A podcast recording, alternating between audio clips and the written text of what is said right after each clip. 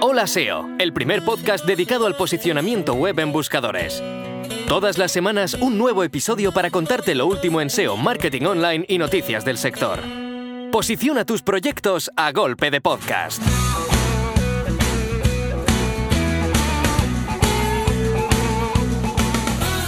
Bienvenidos a Hola SEO, el podcast sobre SEO, marketing online, ya sabéis, cada semana contenidos sobre posicionamiento en Google, entrevistas con profesionales y bueno, algún que otro monográfico está saliendo últimamente donde analizamos pues, diferentes estrategias, diferentes eh, enfoques a la hora de trabajar el, posicionamiento, el SEO para nuestros proyectos. Yo soy Guillermo Gascón, especialista SEO y cofundador de la agencia de Cookies y eh, para hoy tenemos una entrevista brutal con una SEO eh, argentina que ahora mismo está viviendo en Seattle, nada menos, Belén Pasarelli o Belu, como la conoceremos en, el audio.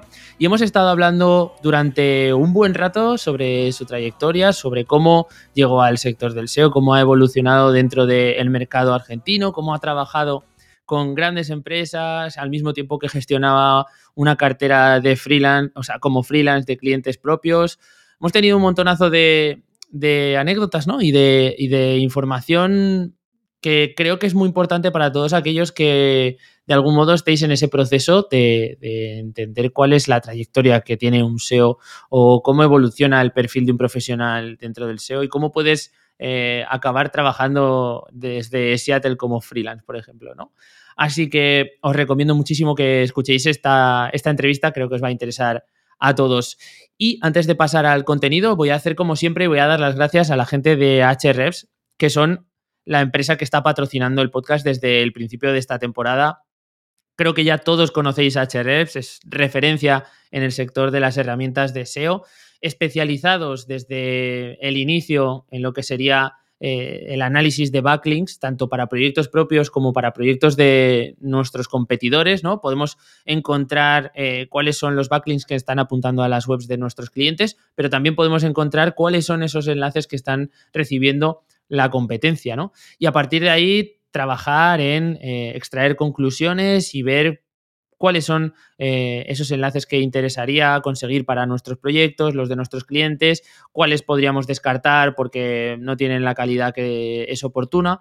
Pero es que además de todo esto, además de toda esta suite que está orientada en el trabajo de enlaces, eh, tenemos la parte de research y es muy potente dentro de HREPS. Hay un montón de opciones para encontrar palabras clave nuevas con las que seguir trabajando el contenido de nuestros proyectos o, lo que os decía, los proyectos de los clientes. No solo para la optimización de las landings de negocio, sino que podemos trabajar también para mm, crear una estrategia de contenido en, el apartado más informacional de blog, donde extraer pues, las preguntas que son más frecuentes gracias a, estas herramientas de Keyword de, de.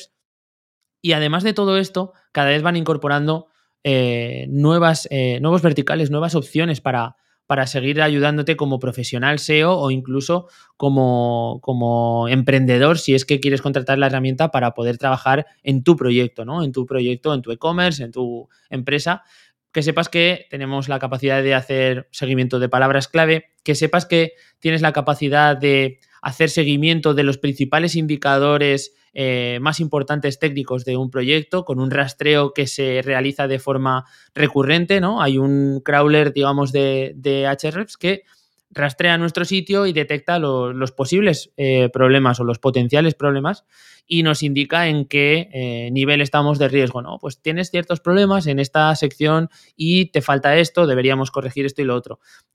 Quizás si eres un profesional SEO y tienes esto más o menos controlado, pues eh, no vas a sufrir, ¿no? Pero si tienes un crawl que es automático, en el que tú no tienes que estar pensando en lanzar y que va de forma, eh, pues eso, en paralelo a tu trabajo con ese cliente y de repente te alerta de que ha habido un cambio y que hay un tema que puede estar afectándote, se ha roto determinado eh, archivo o encabezado, lo han cambiado o el cliente ha tocado X, A eh, o Y, lo que sea, te informa y eso os digo que es una ayuda absolutamente brutal para, cuando gestionamos bastantes clientes y, no podemos estar 100% en todos en cada, a este nivel de, precisión, ¿no?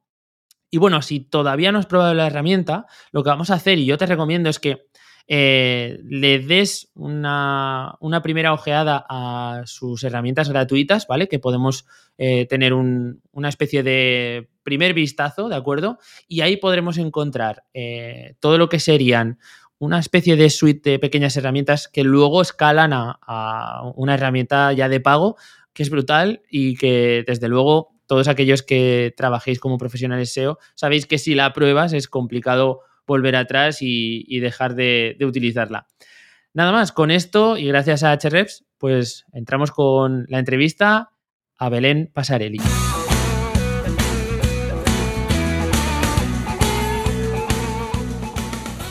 Bueno, pues aquí estamos con Belu Pasarelli. ¿Qué tal? ¿Cómo estás? Bienvenida. Hola, muchas gracias por la invitación. La verdad que estoy contentísima de estar acá. Todavía no caigo, no puedo creer que, me hayas escrito, así que es un placer enorme poder estar hablando con vos. Jolín, eh, ahora cuando estábamos preparando un poco todo esto, explicándote un poco por dónde iban a ir los tiros de la entrevista, me decías que eran las seis y pico de la madrugada. Gracias a ti por, este pedazo de madrugón y a, adaptar un poco el horario al de España, así que de verdad gracias, eh, que, es un detalle. Sí, no, por favor. Eh, me mudé de Buenos Aires a Seattle, así que ahora son seis y media de la mañana. Tengo cuatro horas de diferencia con, Buenos Aires, así que un gran cambio, la verdad. Bueno, ahora, ahora te, voy a preguntar alrededor de todo esto. Lo mencionamos ya desde el principio, ¿qué es, qué es lo primero que hiciste cuando te mudaste a Seattle? Así como pregunta para romper el hielo. lo primero que hice fue comer pizza. Siempre que, vengo a Estados Unidos, me encanta comer pizza acá. Eh, me van a odiar porque en Argentina tenemos una pizza espectacular, pero la pizza de Estados Unidos me vuelve loca es muy distinta cómo se hace y, me encanta. Entonces, siempre que digo que voy a ir a Estados Unidos, como pizza en, la primera comida. Ostras, esto es súper curioso. Yo todo el mundo que conozco que, que, está en Estados Unidos o que ha estado o que ha ido de vacaciones dice algo como la comida, entre comillas, basura o la comida es, como mejor, está más rica allí. No se sabe muy bien por qué, pero igual es porque es el origen de, todo eso, aunque de la pizza obviamente no. Pero algo hacen, ¿no? Para que, para que se nos quede en la cabeza, ¿no? Exacto. Bueno, pues eh, ahora sí, ya con esta pregunta un poco para romper el hielo de rigor, vamos a entrar de lleno en, conocerte un poco, que la gente pueda ver tu trayectoria. Eh, como siempre digo, que, se conozca, que se, vea la realidad que hay detrás de una carrera profesional SEO, que, que todo el mundo es de carne y hueso y que no nace colocado ya en un puesto de senior en una empresa internacional, sino que hay un proceso eh, por ahí por el camino. ¿Cómo llegas tú al sector del SEO? Eh, ¿Cuál es tu aterrizaje ahí? Sí, la verdad que yo empecé trabajando en lo que es el gobierno de la ciudad, en, Buenos Aires, Argentina, em, que es del Estado, con lo cual, nada, es muy distinto a lo que es el ámbito privado. Empecé trabajando como data entry, ahí, super junior, era mi primer trabajo, recién salía de la secundaria. Eh, no sabía ni lo que estaba haciendo y, yo quería tener mi, propio dinero, obviamente.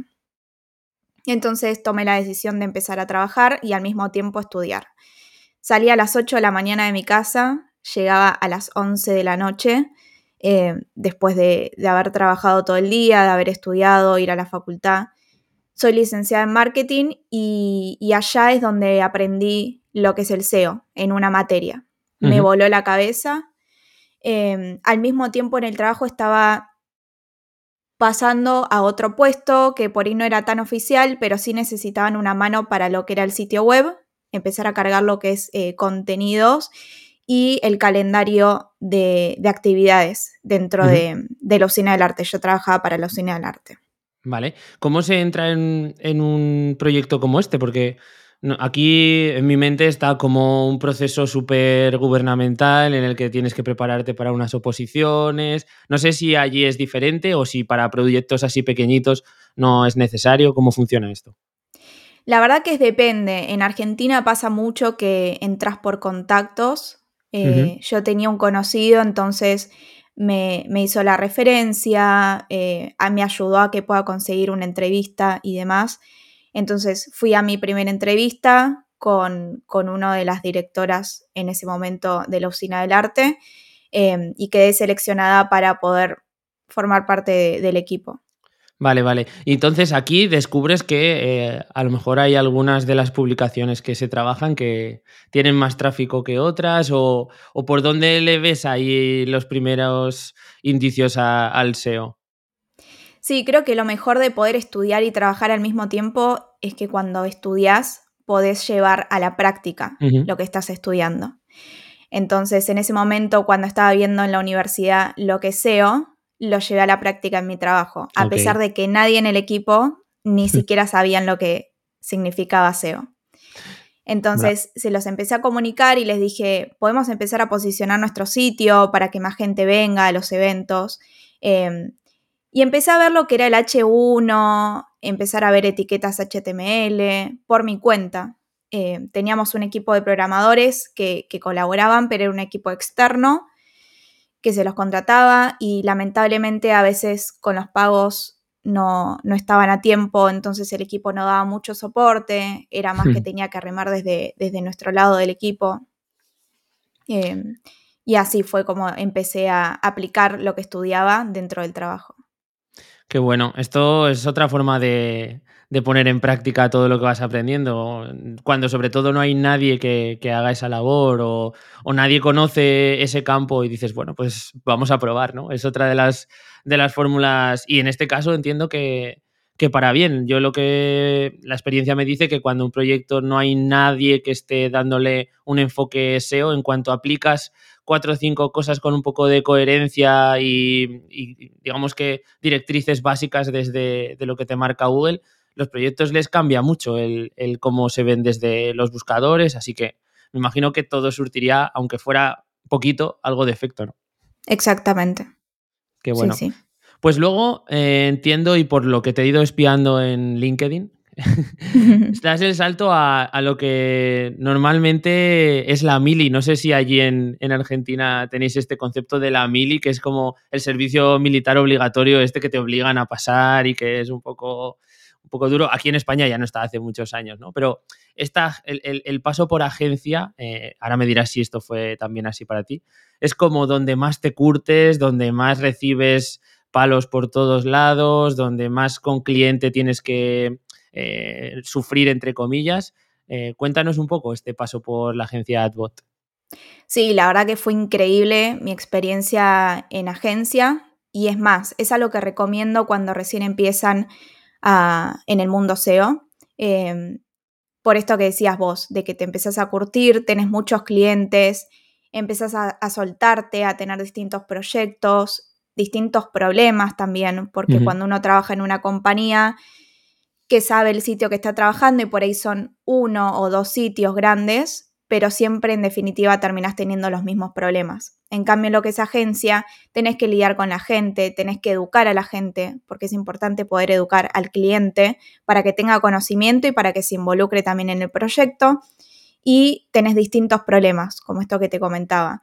Eh, lo que uno puede tener problemas en indexación, otro sitio puede tener problemas en contenido, otro sitio está luchando con, con los enlaces, Em, son distintos los problemas que te enfrentas todos los días y así también es la cantidad de trabajo que uno tiene, porque realmente se trabaja mucho en agencia. Se trabaja mucho, se trabaja en muchos frentes, pero claro, lo que aprendes ahí es, es incalculable y ya eres eh, una de las personas que, o sea, ha habido más personas que han pasado por aquí que también han recomendado ese paso inicial por agencia prácticamente como, pues eso, como algo que te va a enseñar un montón de cosas que luego no vas a poder ver si entras in-house o si estás en un proyecto propio, ¿no? Que te aíslas pues desde tocar proyectos tipo e-commerce al mismo tiempo que estás llevando un proyecto de gestión de captación de leads o una empresa de servicios, ¿no? Es como vas a ver todo esto. Y sobre todo una cosa que, que me gustaría preguntarte al final, eh, yo creo que cuando entras en una agencia, si hay otros profesionales SEO que ya llevan su trayectoria, es como encima aún más rápido el aprendizaje, porque tienes a gente ahí que te va a poder responder a las dudas que en otra situación tendrías que googlear o, buscarte la vida en, en mil y un sitios y probar. Exactamente. Sí, y lo bueno también que tienen las agencias es que contratan juniors. las compañías por ahí no buscan tanto esos perfiles, sino más seniors, y es más complejo también de poder entrar.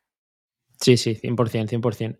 Bueno, de aquí, salto importante. Eh, no sé, eh, yo te quería preguntar antes de pasar al siguiente, a la siguiente empresa, que ya creo que es mucho más conocida, incluso desde aquí, desde, desde España.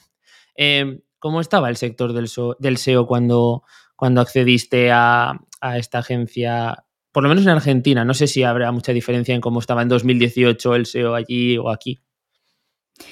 Mira, la verdad que siempre hay problemas para poder contratar gente. Em, no hay mucha gente que se dedique al SEO en Argentina. Ahora está creciendo un poco más, em, pero en ese entonces la verdad éramos muy pocos, siempre eran los mismos nombres, ya nos conocíamos entre todos, tenías referencias de todas las personas. Em, y eso también daba lugar a que las agencias contraten juniors, porque justamente necesitábamos gente nueva en el rubro. Y también lo lindo es que salieron como eventos o, mm. charlas como para poder inspirar y, hacer que la comunidad crezca. Eh, se generaron comunidades súper lindas. También lo que es la comunidad de mujeres en SEO creció un montón en estos años. Y es todo parte del trabajo de, las mismas mujeres que son referentes, eh, no solamente en Argentina, sino en todo la TAM, que hacen que esta comunidad vaya creciendo todos los días. Esto es brutal. Y sí que es cierto, es verdad que ahora lo pienso, ya en, ya en 2018 había como esa demanda de profesionales, como creo que es que empieza a hacer falta, no, es que ha crecido tanto el sector que incluso hoy en día sigue siendo una posición en la que es difícil que te quedes sin empleo. O sea, si, si eres profesional de esto y por lo que sea donde estabas trabajando, pues eh, cierra o lo que sea, es que enseguida vas a encontrar otra oportunidad porque hay demanda constante. Si yo, Jolín, tengo algunas ofertas de, trabajo lanzadas para el sitio donde trabajo yo y es como, ostras, es muy difícil incluso contratar, ¿no? Porque hay competencia para ello. Sí, es muy complicado conseguir gente técnica por ahí, eh, especialista en lo que es la parte técnica. Así que si se quieren orientar desde ese lado, van a tener trabajo asegurado. Totalmente, totalmente. Em, me comentaremos después la parte de, mujeres en SEO porque me parece, bueno, pues como algo a destacar, ¿no? En, cuanto al crecimiento y el, y el peso que cada vez tienen más las profesionales dentro del sector y que hace unos días veíamos en, en el evento, un evento muy importante aquí en España, que es el SEO the Beach, como el cambio en cuestión de dos años de las asistentes al evento había, se había multiplicado por, no sé, por 10, es que me parecía algo increíble, ¿no? Entonces, bueno, luego si quieres te hablaremos un poquito más de, esto. Vamos a tu siguiente etapa, que es la etapa en despegar. Em, aquí es un cambio muy grande, ¿no? Porque estamos hablando de que haces ese, ese giro de trabajar en agencia con múltiples clientes a un proyecto ya como in-house. Cuéntanos un poquito qué es despegar, porque seguramente habrá alguien que no, que no conozca esta, este sitio y, un poco cómo fue tu, tu aterrizaje. Despegar es una agencia de viajes online, solamente vende productos online, vende lo que son vuelos, hoteles, alquiler de autos. En su momento vendían cruceros, ahora ya no. Em, pero sí, es una agencia de viajes que trabaja en todo la TAM, está bueno, situado en, todo, todo, lo que es la TAM. Eh, un sitio enorme, gigante, con mucho tráfico y un posicionamiento impresionante dentro de, la TAM. Es muy conocido. Em, y la verdad que fue increíble. Ya de por sí poder ir a una entrevista ahí, me tenía unos nervios impresionantes ese día. Em, me entrevistó Sebastián Galanternick, que es un gran referente del SEO, eh, con lo cual, nada, los nervios multiplicados por mil. Te podrás imaginar. Pero sí, fue, fue una experiencia muy linda. Lamentablemente me agarró la pandemia en el medio a todos. Y lo que fue para la, industria de travel fue devastador. Automáticamente el tráfico se cayó, las ventas bajaron. Em, fue, sí, la verdad, nada, horrible fue esa situación. Muy Me imagino que justo llegar a una empresa como esta y que todo se va salta por los aires en ese sentido, eh, ¿qué, pudisteis hacer o qué, reacción tuvo la empresa ante, ante este cataclismo de tráfico? Porque al final es lo que me imagino, ¿eh? me imagino las gráficas y puede ser doloroso. Sí, fue durísimo ver, ver los números. Lamentablemente se vieron obligados a suspender al 50% de los empleados de toda la compañía. Em, yo tuve la suerte de que tenía mis, trabajos de manera freelance, ya tenía clientes, entonces podía mantenerme. Eh, también estaba viviendo con mis papás, entonces eso me dio, me dio como la oportunidad de poder seguir trabajando ahí. Pero la gente que no podía tener clientes o tener algún dinero extra, lamentablemente tenía que, renunciar, ir a buscar otra oportunidad. A pesar de que esté en una gran compañía como lo es Despegar, que es súper tecnológica eh, hay perfiles digitales que son impresionantes, hay mucha, mucha capacidad ahí y se aprende un montón.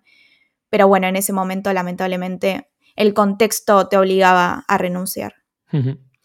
Bueno, eh, pasemos de esta etapa un poco más, eh, bueno, vamos a decir de bajón, ¿no? Porque entiendo que, que no, es, no, es, el gusto el no poder desplegar un trabajo a pleno rendimiento, que me imagino que ahora ya la empresa estará en, recuperada en ese sentido en cuanto al volumen de, trabajo, etcétera, porque por lo menos aquí está ocurriendo en la industria del turismo, está otra vez o incluso más eh, con, más volumen de lo que teníamos previo a, pandemia. imagino que allí también será parecido, ¿no?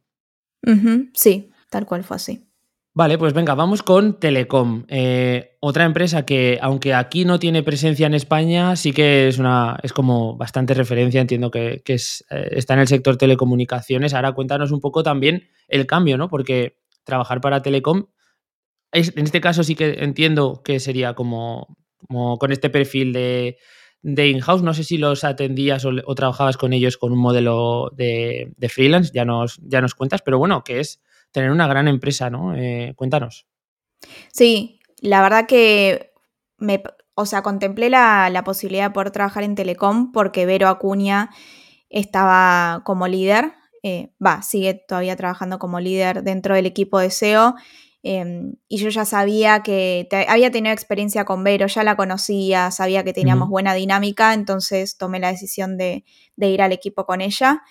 Telecom es una empresa de telecomunicaciones, como bien vos dijiste, y es un rubro totalmente distinto a lo que es travel. Era un nuevo desafío empezar a, tener conocimiento sobre ese rubro desde cero, porque yo no, conocía nada, ni siquiera había tenido un cliente sobre ese rubro, así que un desafío doble ahí desde, desde mi lado. Y la verdad que fue increíble porque Telecom empezó a tener hace dos años una transformación digital donde, y cultural también donde empezaron a contratar gente 100% digital. Empezaron a, crecer la, parte digital porque ellos simplemente tenían locales a la calle donde hacían venta de celulares, de chip, de planes y demás. Y con los años empezaron a darse cuenta de que la parte digital es una pata importante dentro de la estrategia a nivel negocio. Entonces empezaron a contratar perfiles digitales que estén a la altura de lo que requiere empezar con un proyecto digital. Con lo cual ahí es que se empezaron a, poner en la búsqueda de perfiles más SEO técnicos eh, que puedan dar un soporte al equipo de IT también. Y, bueno, así se empezó a formar el equipo también. Y la verdad que, fue muy linda la experiencia. Estuve un año solamente, pero fue una experiencia súper linda donde yo tenía un, prejuzgaba mucho que decía que era una, empresa por ahí como de la vieja escuela, donde había haber gente que no sepa de digital y que por ahí iba a ser difícil la lucha de todos los días para poder implementar cosas y fue totalmente lo contrario. Lo lindo ahí es que uno iba con su conocimiento y era totalmente aceptado, eh, te escuchaban, la opinión de uno cuenta ahí en esa empresa. Es, es una empresa que realmente recomiendo trabajar sobre todo ahora y si sos un perfil digital, porque es muy lindo cuando tenés un equipo detrás que te escucha y que valora tu aporte, que sabe que tu conocimiento viene con un, un fundamento, viene con un análisis. Em, la verdad que, fue muy lindo mi paso por Telecom.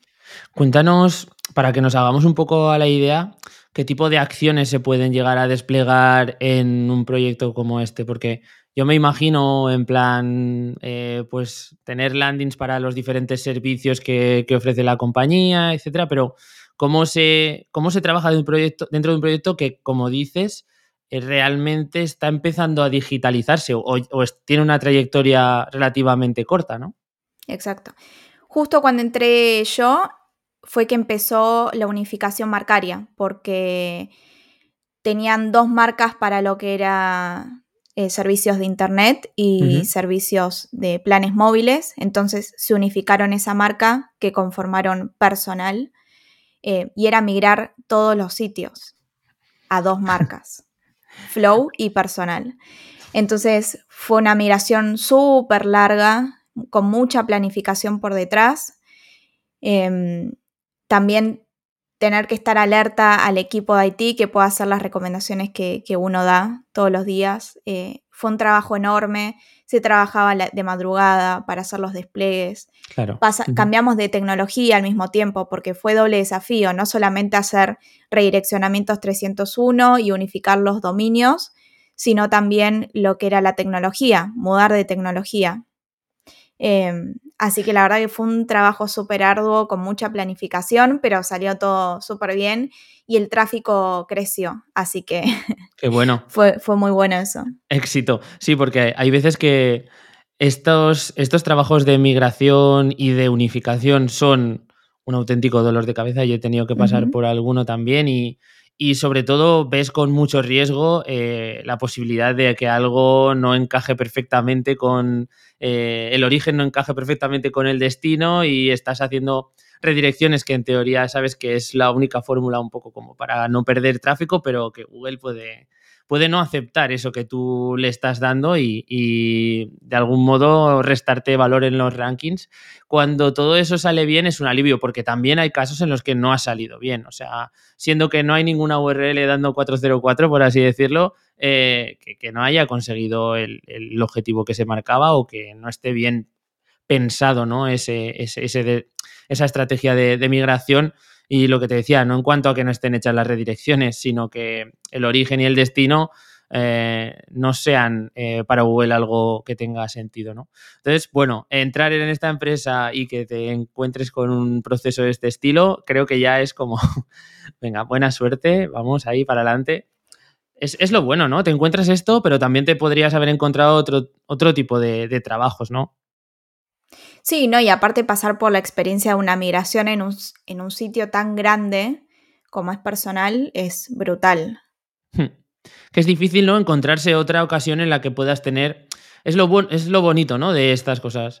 Eh, ¿Dónde vas a poder manejar una migración o hacer una fusión de sitios tan grande? Pues cuando te encuentras estos, estos retos dices, vale, yo ya he estado, he participado en algo de esto, cuando me venga alguna cosa similar, voy a tener un archivo de donde tirar y saber qué es lo que, lo que se hizo, lo que salió bien, lo que no salió bien, etcétera, etcétera. Oye, muy guay esta, esta etapa. Vamos ahora con, con la etapa de freelance que, fíjate, yo siempre que traigo aquí a alguien digo que los SEOs tienen como una especie de, de círculo profesional. Empiezan como freelance, con pequeños trabajos que hacen a familiares, amigos, después una empresa pequeñita, no sé qué. De repente saltan a agencia porque ven que necesitan formarse más, aprender más, más. Después entran in-house en algunos proyectos y luego vuelven otra vez a freelance para ya gestionar proyectos más grandes y que les dan pues cierta autonomía, etcétera. ¿Estás ya cerrando el círculo? Em, no, no todavía. No, no, no. Estoy en eso. Sí, Em, eh, nada, de aquí simplemente quería preguntarte un poco cuál es el, siguiente paso, porque salir de, Telecom y, volver a enganchar como enganchar o volver, no sé si es la palabra, o si mantenías algún cliente mientras estabas en Telecom. Eso no, te lo he preguntado. Trabajo como freelance desde que entré en Despegar. De acuerdo. Vale, vale. Entonces, digamos que durante despegar y durante la etapa también de Telecom, tú mantenías una agenda de, mm, clientes, ¿no? También como freelance. Exactamente, sí, hasta Vaya reto, ¿no? sí, la verdad que sí. muchas horas de trabajo, trabajar los domingos a la noche. Bueno, a mí particularmente me encanta trabajar los domingos a la noche. Eh, no tengo interrupciones, por un lado, y me pone muy creativa. Es increíble cómo saco trabajos los domingos a la noche. Parece loco, pero... Esto, eh, esto es como la gente que trabaja en, o que se levanta a las 5 de la mañana y siempre es como, uff, ¿cómo puedes madrugar tanto? Pero sí que es verdad, ¿no? Al final, entre las 5 y las 7 y media de la mañana, no hay mucho movimiento, no hay emails, no hay llamadas, no hay tráfico en la calle si vives en un sitio que hay mucho tráfico.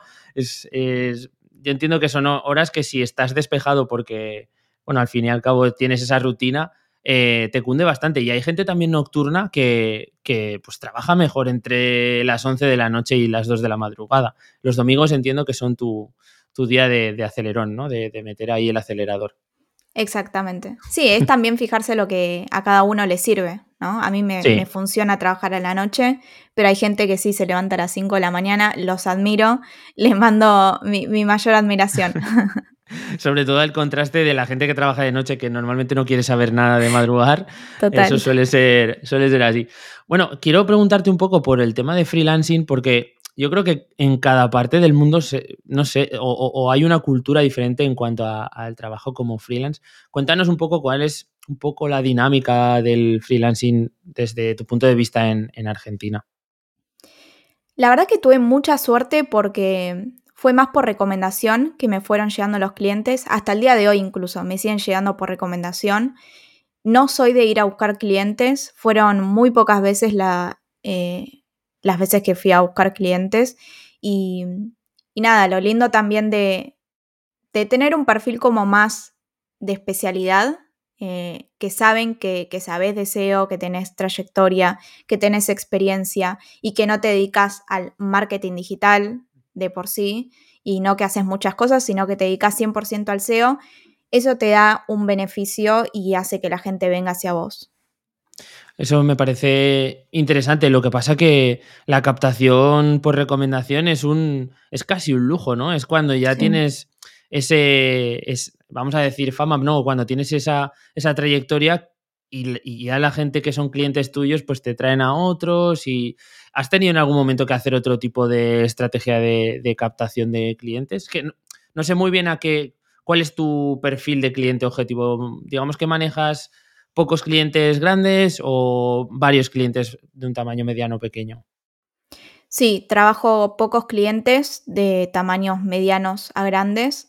La verdad que no tengo un perfil, me gusta así que sea variado, no trabajo con sitios de, del mismo rubro, es decir, si estoy trabajando con, con un e-commerce que vende ropa, no, si me llega otro cliente, le digo que no, prefiero no hacer propuestas porque, nada, es competencia, a mí no me sirve porque son el mismo rubro y me gusta ir implementando cosas y ver cómo, cómo va resultando en distintos rubros. Em, pero sí, básicamente. Esto, fíjate, a nosotros que, somos agencia nos vienen a veces casos de estos también, eh, de que tenemos un cliente y como saben que llevamos a un cliente de este sector, que hacemos este tipo de cosas, viene casi la competencia y te dice, oye, yo también quiero, ¿no?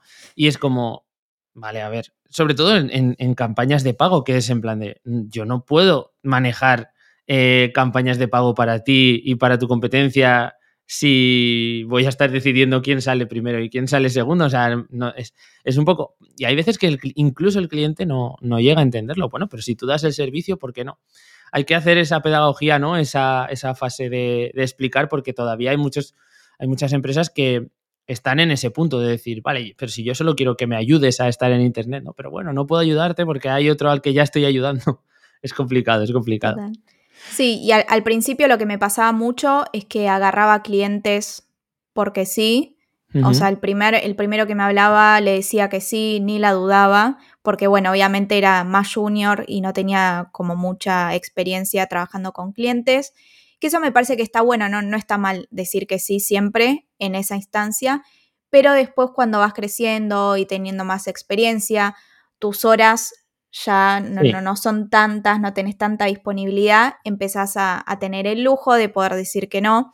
Eh, y lo lindo también de poder elegir clientes, entre comillas, porque ya ahora puedo elegir con quién quiero trabajar y con quién no, es eh, ponerse selectivo en el lado de cómo es tu relación con el cliente. Si el cliente implementa o no lo implementa, me parece importante eso porque si no termina implementando, a vos no te sirve.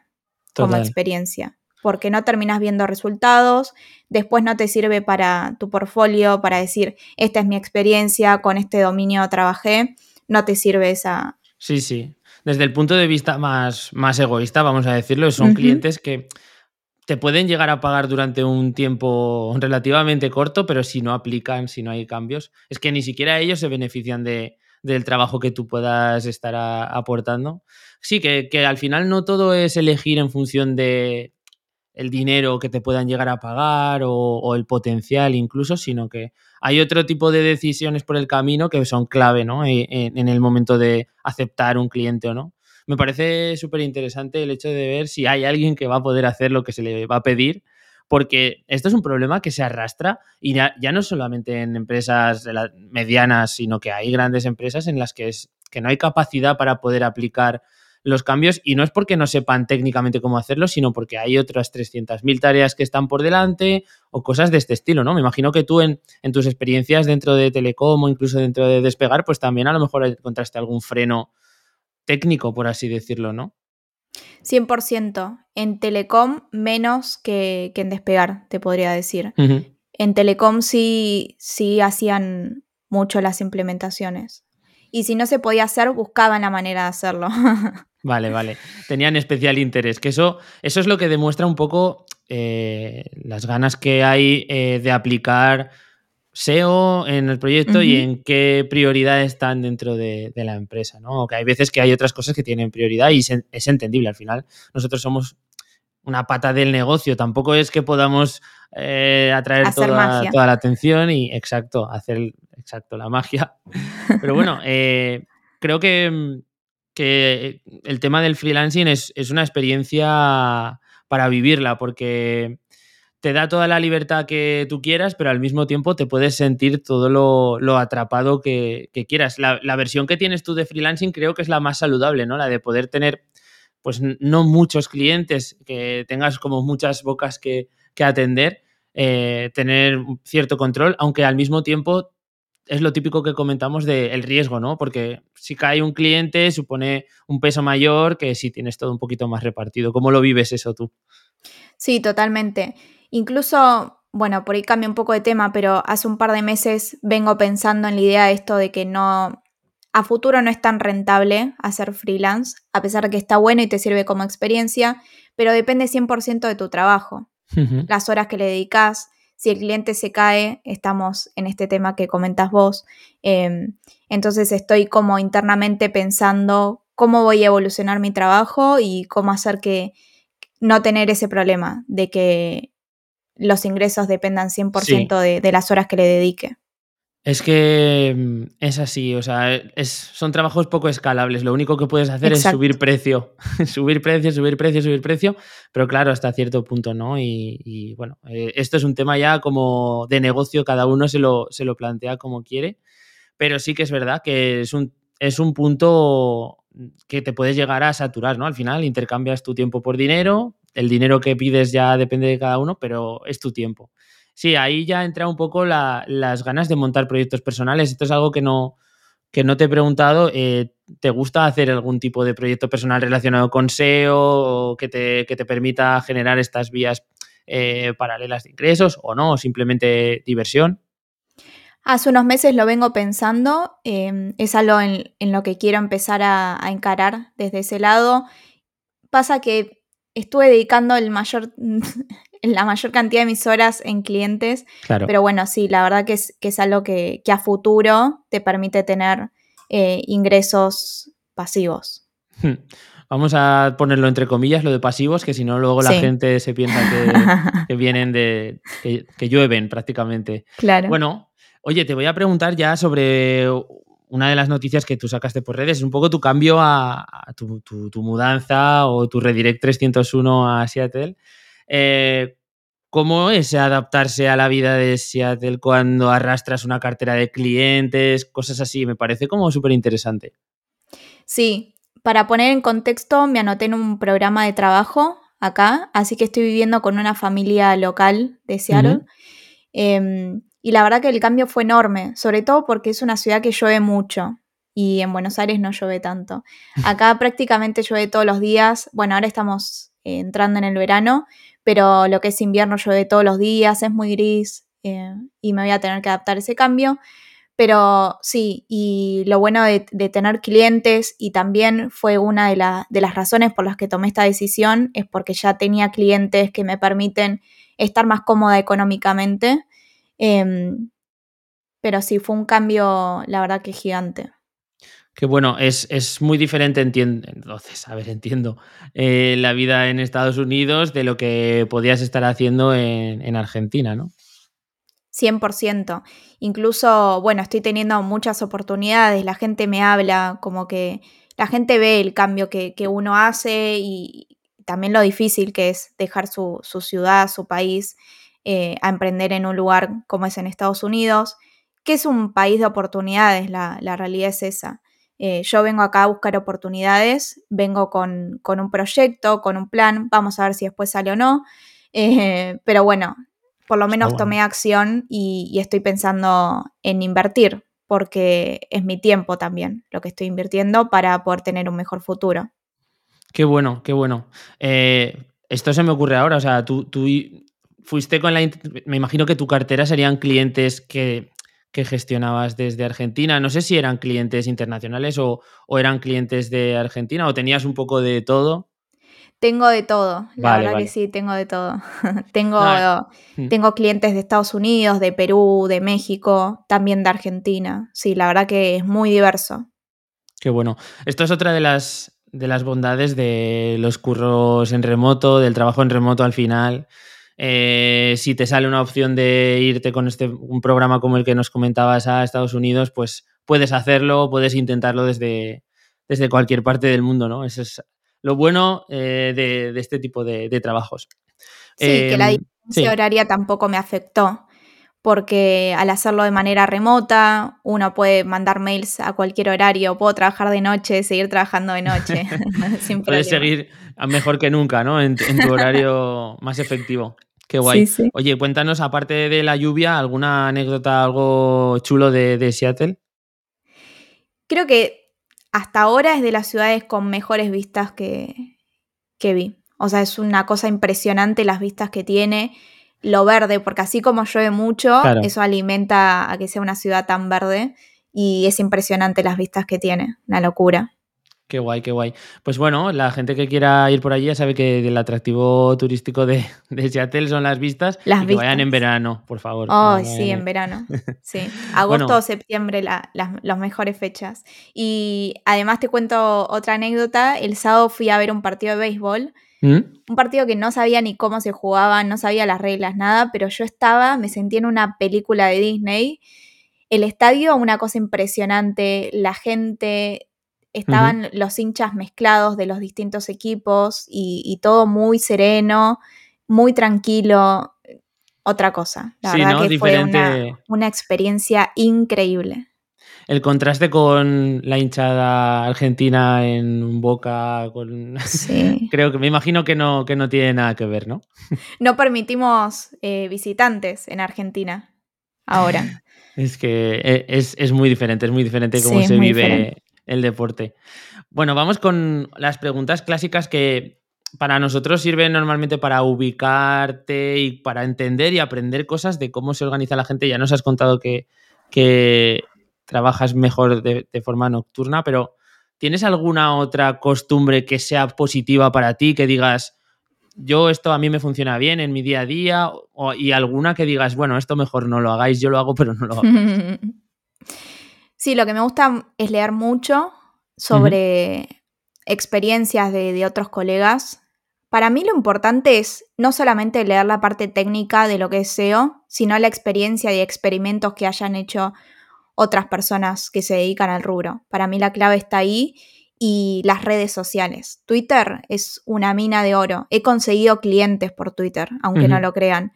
Así que la mejor recomendación que les puedo dar es que se mantengan activos, eh, que hablen con colegas, que se comuniquen con la comunidad, que aporten también su granito de arena. No es solamente leer lo que escribe el otro, sino poder aportar a la comunidad. Porque así en definitiva es como haces crecer tu marca personal. Total. Sí, sí, sí, 100%. Y si mezclas las dos cosas que has dicho, compartir experiencias que has tenido en Twitter, ya puede ser como el combo definitivo, ¿no? Exactamente. Qué bueno. Pues nada, simplemente otra de las típicas, ¿cómo te organizas en tu día a día? Madrugas bastante, pese a lo que me has dicho, por lo menos para atender a, los podcasts, pero no, ¿cómo sería un día a día actualmente para ti con tu trabajo de SEO? Sí, aunque no lo puedas creer, o sea, cambió mucho mi rutina desde que mudé, me mudé y antes en Argentina no era de madrugar. Me levantaba como eso de las 8 o 9 de la mañana, que no es madrugar. Ahora casi estoy madrugando a eso de las 6, 7 de la mañana, dependiendo el día. Hoy toco madrugar. Lo siento. Pero sí, mi, rutina es trabajar en la mañana, em, haciendo este programa que, te comenté, por el cual me mudé, y por la tarde me dedico a lo que son los clientes, ya 100%. Y después me gusta dedicar una hora a lo que es creación de contenido o ver cómo puedo mejorar mi marca personal. Le estoy dando mucha importancia ahora y es también como mi, mi segundo paso para dentro de la estrategia de crecimiento es poder mejorar mi marca personal y estoy también trabajando, aprendiendo sobre eso. Sí, sí, es un, es un trabajo en sí mismo, ¿eh? el, hecho de, seguir alimentando un poco tu marca, tu, eh, pues aparecer en podcast como este, con más o menos audiencia, al final es un poco, si alguien busca más cosas sobre ti, va a poder llegar aquí, va a poder ver un poco cuál es tu, trayectoria, etcétera. Y luego eh, te quería preguntar sobre esto. Hemos mencionado antes el tema de más mujeres en SEO. Te hemos visto también participando con diferentes charlas, diferentes ponencias, ¿no? De, dentro de este tipo de, eventos.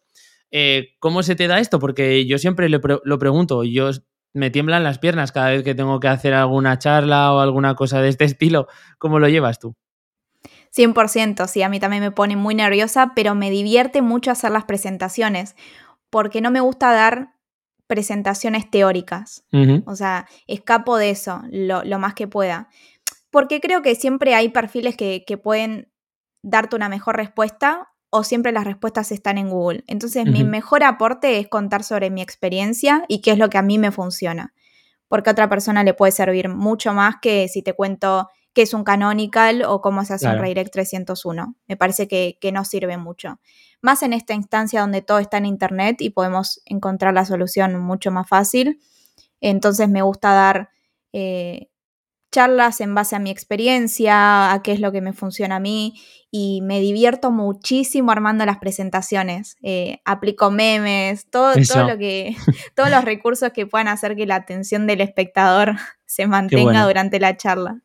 Sí, sí, sí, esto me parece que es clave, ¿eh? O sea, el conseguir que una charla a lo mejor a veces un poco técnica o donde no se vaya la gente un poco ahí por las ramas y además cuando son, son ponencias online, etcétera, es que es tan fácil que alguien desconecte que tienes que estar utilizando todas las trampas posibles para, mantenerlos ahí eh, pegados a, lo que estés contando. Y el primer, el principal eh, indicador será eh, eh, el contenido, ¿no? Aparte de los memes. Pero me gusta mucho el enfoque porque en realidad hay un montón de información en Internet ya en guías oficiales, en, en posts que están ultra, ultra bien redactados y con muchísima información. Y a veces lo complicado es saber cómo tengo que gestionar cuando un cliente o cuando hago algo que no debía y tengo que dar respuesta al cliente o cuando cosas de estas del realmente el, día a día, ¿no? Cómo me tengo que comunicar cuando tengo que pedir algo a IT o cosas así que son que son súper útiles pero que nadie las está contando porque a lo mejor son cosas que se dan por hecho que ya las sabe todo el mundo, ¿no? Es lo típico, lo, esto ya lo sabrá todo el mundo. Exacto. Sí, sí, pues esto está, está, está absolutamente genial. Oye, estamos llegando ya al final del episodio. Yo siempre cierro con una pregunta para, bueno, para ver quién me propondrías que, puedo traer por aquí para que le haga una entrevista como la que te he hecho. Mira, te puedo recomendar a, bueno, Vero Acuña, que, trabajé con ella, tengo experiencia, es una genia, gran referente dentro de, mujeres en SEO. Y por otro lado, a Emiliano Elías, que es el, el fundador de Adbot, la primera agencia donde trabajé, un gran referente también de SEO y, que fue quien me compartió toda su, todo su conocimiento. Así que ellos dos te puedo recomendar. Qué bueno. Eh, creo que Vero está ya nominada y de hecho ya en su momento me dijo que sí, así que si no es para esta temporada, para la siguiente seguro que, la tengo que traer. Ya dos personas nominándola no puede, ya, no, puede, faltar. Sí. Es así. Y Emiliano, pues también le vamos a, pedir que, que, se anime y que nos cuente un poco su historia, porque además, si está como fundador de una agencia y tal, ahí hay muchas muchas, muchas vivencias, eh, que yo sé muy bien lo que, se, lo que se vive, así que creo que va a ser muy interesante si, si le apetece. Sí, ya tiene 10 años la agencia, así que... Madre mía, en 10 años te pueden pasar tantas cosas en una agencia. Sí. qué guay, qué guay. Oye, muchísimas, muchísimas gracias, Belén. Oye, ha sido una, una entrevista muy interesante. Yo creo que la gente, pues, eh, le gusta el, el, encontrar perfiles que a lo mejor no están todo el día en el boca a boca, que están todo el día eh, en ponencias y demás, porque, porque al final representa un poco la realidad del SEO, que hay un montón de gente trabajando por todo el mundo haciendo cosas a mayor, menor escala y que todo el mundo tiene una historia. Así que muchas gracias. Muchas gracias a vos por la invitación y ahora ya te puedo confesar que me compré un micrófono especial para este episodio. No fastidies, sí. Te lo juro. ¿Cuál, es? ¿Cuál es? A ver, que ahora te doy veredicto. es uno que encontré en Amazon de apurada porque nada, habíamos cerrado la fecha para hoy. Pero quería estar a la, calidad de tu gran podcast. Pues se escucha perfectamente, así que te lo, agradezco, te lo agradezco. Nada, voy a hacer un último apunte para todos aquellos que escuchan el podcast. Ya saben que pueden dejar sus valoraciones de cinco estrellas, sus comentarios, sus saludos para, para Belu en, en Apple Podcast y también pueden hacerlo desde Spotify con, con las estrellitas y bueno, como se haga, porque ya están poniendo tantas alternativas que me pierdo. Así que nada, un abrazo muy grande y nos escuchamos en el próximo episodio. Chao, chao. Muchas gracias, chao, chao.